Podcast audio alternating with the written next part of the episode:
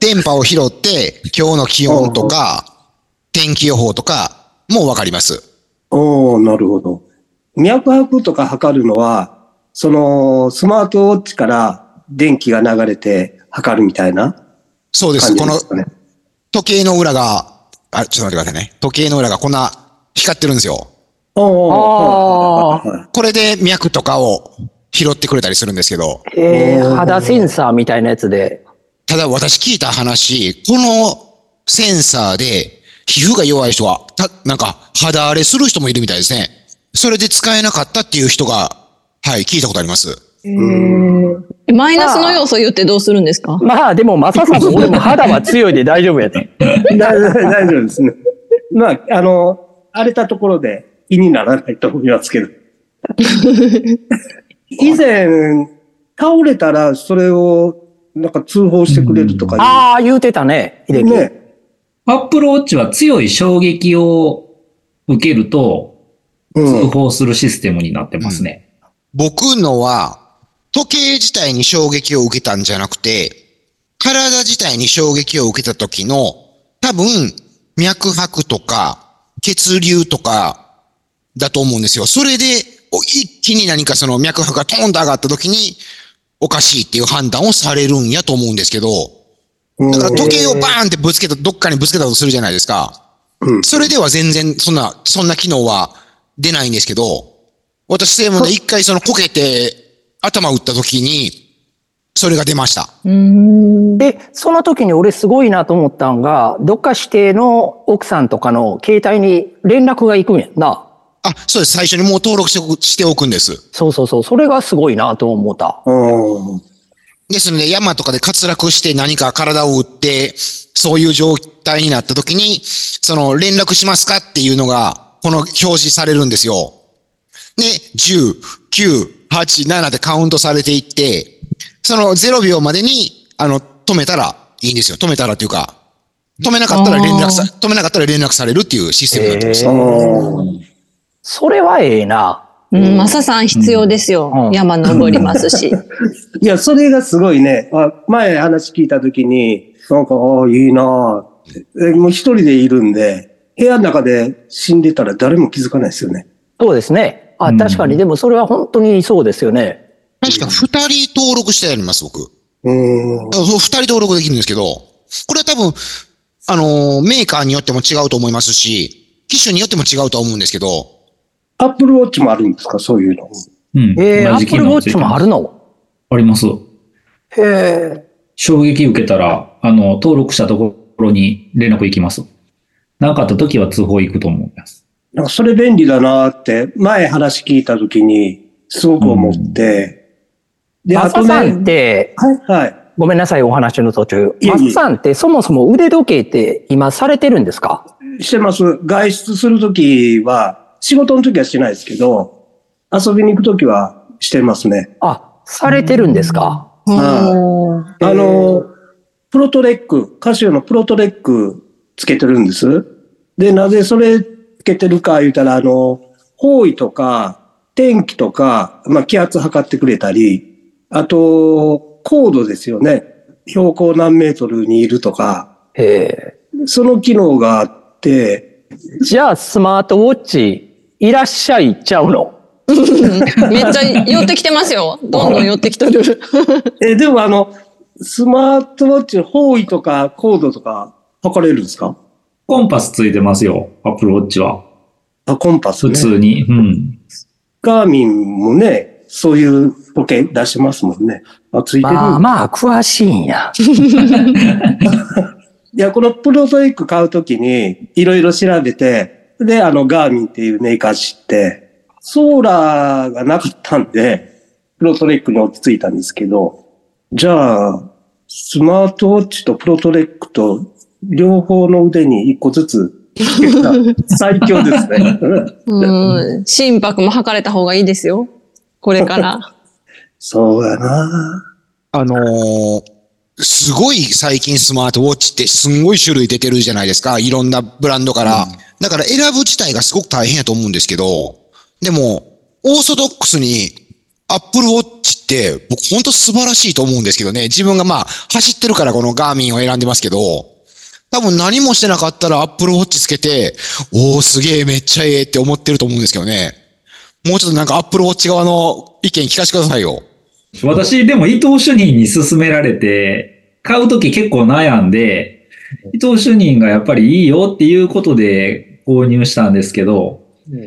まあどうせその時計するんやったら、連動して便利な方がいいよなっていうことで、まあ iPhone 使ってるし Apple Watch を購入したんですけど、全然後悔はしてないですし、それこそ普通にもう日常に溶け込んでるので、便利さというか、まあその健康管理ができるっていうのがやっぱり私は一番重宝しております。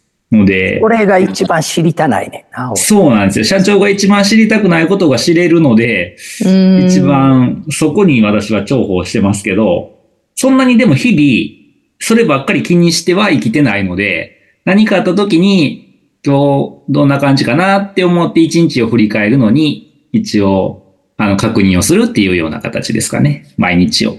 寝不足気味やなって言ったら、この睡眠の質を見たりとか、ああ、昨日こういう風なことしとったでやなとかっていうのが振り返れるっていうのは、あと最近あの酸素の血中濃度とか、あのー心電図、あ心電図も結構取れるので、まあそのそこまで正確さはないかもわかりませんけど、一応目安に、あの、血圧高い人とか健康管理必要な人は、いいかなって思いますよ。いや、もう私血圧高くて、社長と一緒で、それあんまり知りたくないんですよ。ああ。なるほど。見て見ぬふりしたいみたいな。でも、つけてしまうと本当に意識してしまいますよ。うん。うん。そうそいや、それが嫌なんさ。もっと自分の野生の感を頼りに 行きたいんですよ。例えば血圧ってすごい高くっても、調子ええ日ってあんねん、実際。私もね、全く体重計に乗らなかったり、血圧測ったことがないわけではないんですよ。ちゃんとやるべきことはやって、せやのになんで今日あんまり体調良くないのかなっていう時もあるの。生活のパターンで自分で頭に叩き込んでかんと、結局人と一緒にはならんやろっていう感じが俺はあるん。それを増して、普段絶対せえへん時計を通してやるっていうのが、もうどうしてもちょっとめんどくさい。多分時計をしている側で言わせていただくと、それを考えることがめんどくさくて数値化されてる方が より楽なんやと思うんですよ、僕たちは。う。うん。そういったものが全て数値で出してくれるからこそ、あ、こうなんやって、だからこうやったんやっていうのが数字でわかるので、いやいや、まあそれよくわかる。うん。うんそれは確かに、うんあの、素晴らしいことやと思うんや。でも、ズボラな人ほどいいかもしれませんね。あんまりキチキチ、あそうそう、あキチキチ、その、今日はこうって言って、紙にその記録を毎日つけてるような人は、もうそっちの方がいいと思いますけど、どっちか言ったら俺そっちやね。ああ、うん。体重計も絶対1日2回は乗るし、ああ。食べたものとかでも基本的には毎日書いてるし、カロリーとかでも絶対ちゃんと見るし、っていう感じやもんです。嫌なんかもわからん。今の、うん米楽言ったやつが一番、あの、胃の腑に落ちるわ。うん。あ、ちなみに体重って出るんですか？それは出出ない。ない。それは出ないですね。あ、それは出ない。体重は私らは測って入力するんです。おー。そうすることによって数字がより明確、あのー正しい数字に近づくんですけど、同じスマホを持ってる人でも結構使い方違うんだね。伊藤くんと三浦くんとかでも全然違うもんな、今聞いてると。そうですね。私は別に なくてもいいかなっていうぐらいなので。おいおいおい進めてみて進めたよね。びっくりした、今。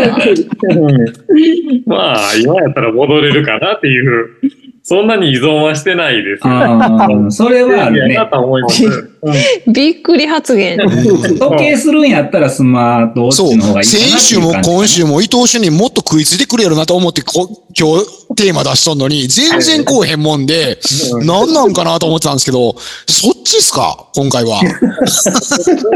めっちゃ予想外の。脈拍とか、ちょっとマラソン大会ね、先日出た時は気にしましたけど、それ以外はほとんど見ませんし、改札と、どうでしょう、その、携帯をどこかへなくしたときに、アップで探せるんですよ。あ、GPS でえー iPhone 探せや。そうです。それと、あと音楽聴いたり、まあ、その走ってる時とかに電話取ったり腕時計でできるので、それは便利だなと思いますけど。そっちの説明の方が俺買うかもわから 別にあんまりその3人みたいに睡眠の質測ったりとかは全くその辺は依存はしてないので、違うかもわかりませんね。言われる。でもその24時間つけっぱなしにしなかったのは、その数値でさえも、もう怪しくなりますもんね。うーん。そういった健康管理でいう数値っていうのは。うんうん。だから伊藤主任みたいな使い方で社長も使われたらどうですか？まあ、それやったら近くにスマホ10メートル以内には勝てへんねん、俺の中で。うん。常に10メートル以内にスマホなんてあるじゃん。うん。もう全部それでこと足りるねん。特に時計なんてもう、昔は確かにさ、自分の腕に時計がないと時間がわからんっていう時代もあったろうけど、もう今なんてどこ見たって何見たってわかるやん、時間。まあそもそもがそのスマートフォンでわかるわけですからね。そうですよ。ねえ。うんだったらわざわざその一つアクセサリーをその自分の体につけるっていう方が右と左のバランスが変わりそうやなっていうような感じが俺は昔からしてん。それで時計って本当基本したことない。あの焚き火の G-SHOCK をお揃いで作ろうかなと思ったことはあったけどな。えー 地域じゃないですか。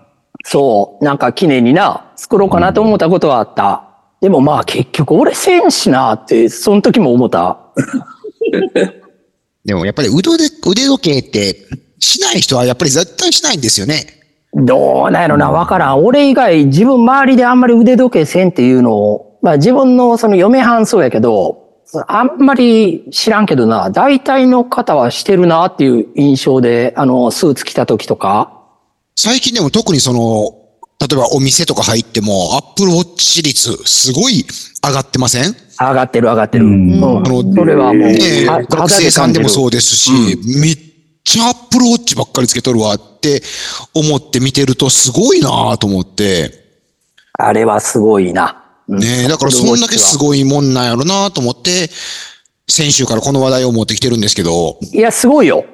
間違いなくすごいもんやと思うよ。発明やで。うん。うん。アップルウォッチとかう、んそのスマートウォッチってすごいもんやと思うで。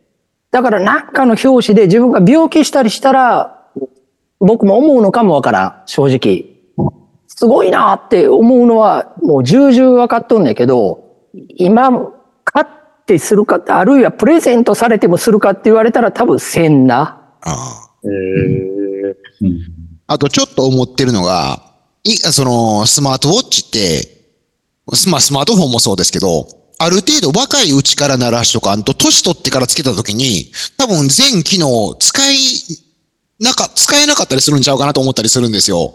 ああ、っていうのもその、うちの両親にって思ったことがあったんですよ。アップルウォッチをって思ったんですけど、プレゼントなする。るほど。なるほど。でも。結局は使い切れないだろうなと思ってやめたんですよ。うんスマートフォンでさえも使い切れてないのにと思って、そっか。あって考えたら若いうちからこういうのに慣れとく方が、年取った時にいいのかなっていうのも、僕の中にはちょっと今あります。これどうですか？ー。いやいや、それは本当全くもってその通りやと思うよ。うん。でも iPhone ある程度使い切れとったら、しかもその、俺で言うたら Apple とかで Mac でかなり複雑なこととかもやってるから、もし Apple Watch どうしても必要やと思ったら絶対できる自信あるもん。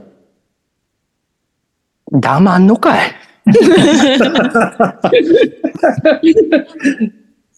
でも、それって、その機能を、これでまた別の話になってくるんですけど、お秀樹いいね。年を取ってくることによって、その、やれる機能をやれるっていうのは分かってはいるものの、知ろうとする意欲が減退していくんやと思うんですよ。ちなみに俺めちゃめちゃ調べてるで。あ、そうなんですか。スマートウォッチの、あとも何が便利なのか。せいで、それこそ伊藤さんからも一時すっごい勧められても、めっちゃいいですよ、これって。でも、い進めた伊藤部長はこれですもんね。うん。うん。そう、だから、まあそういうもんなんかなっていう印象もあるし、逆に言うと、あの、伊藤くんから勧められて、あ、これすっごい便利やなって思うもんって、今の日常生活の中に結構ある。例えば、あの、アレクサあ、これは便利やなと思そうですね。う。うん。荷物がいつ届くかまで言うてくれんねんもうんん。頼んだやつが。もう私も Apple Watch よりアレクサ依存が強いかもわかりません。お？じゃあ次回変わはってきた。あアレクサプレゼン行きましょうよ。アレクサプレゼン。いやいやいや。マサさん置いてきぼりやん。いやいやいやまささんもう買いますよ。アレクサ部屋に置いてあったら寂しくないん違うかなって思ったりしたんですけど。うん。いやいやいや、マサさん、そこまでまだ早いわ。あれ、そうなんさ、あの、高齢者の方にもすごいいいんですよ、アレクサって。うんマサさんがスマートウォッチするしかもうこれ、尺が合わんわ。間違いないです。いや、でもあの、さっきのね、あの、施設長の親にっていう話あったじゃないですか。うん。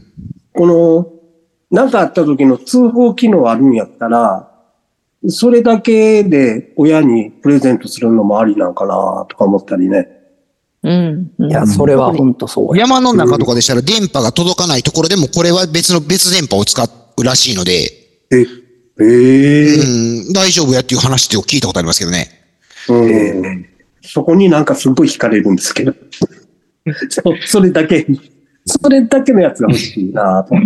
自分の居場所と、えっと、がメールされるので、うん。どこで何が起こったかがわかるっていう。あ、居場所、GPS そう機そう能があるそうそうそうです。うんそれは本当にええな。山登りするんやったら欲しいかもわからん。うん、備えときたい機能かななんていうのは、すごい興味がそそられるんですけど。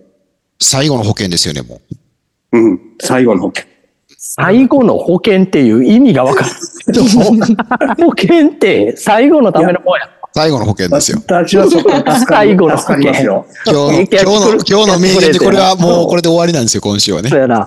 ええキャッチフレーズや。最後の保険。最後のスマートウォッチ。怖いな。バイ内田秀樹ですよ。いや、でも真面目に考えます。あの、はい秀樹のこのプレゼン、あの、決して、なんていうの、軽々しく捉えとるわけじゃなくて、自分なりにもいろいろ調べて、改めて皆さんの意見聞いて、マサさんも私もちょっと考えます。うん。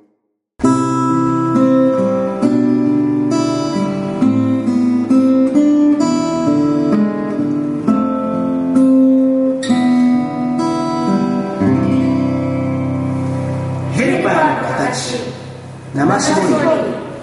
また来週